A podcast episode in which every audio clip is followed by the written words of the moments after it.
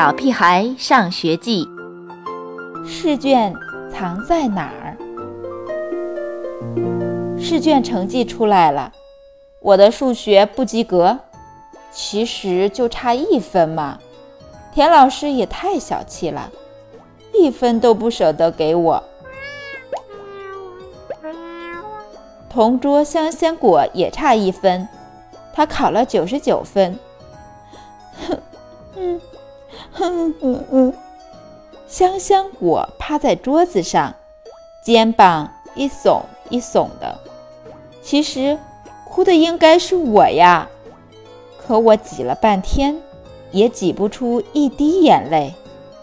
哎，我们可真是同病相怜。你就饶了我行吗？我对香香果的哭声过敏，它一哭，我身上的鸡皮疙瘩半天都下不去。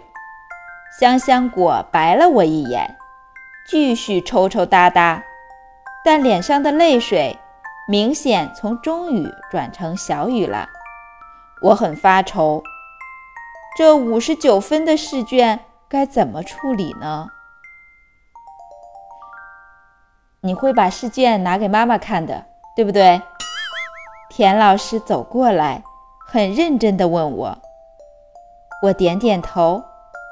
可是，妈妈看到不及格的试卷会尖叫，会叹气，会狠狠地惩罚我。一想到即将面临的灾难，我觉得此刻就是世界末日。其实。你也可以把试卷藏起来，让谁都找不到。放学时，胡小图帮我出主意，我摇摇头，这个主意不好，因为我答应田老师要让妈妈看到成绩的。回到家，我捂着书包，跑到书房，又跑到厨房，最后跑到卫生间。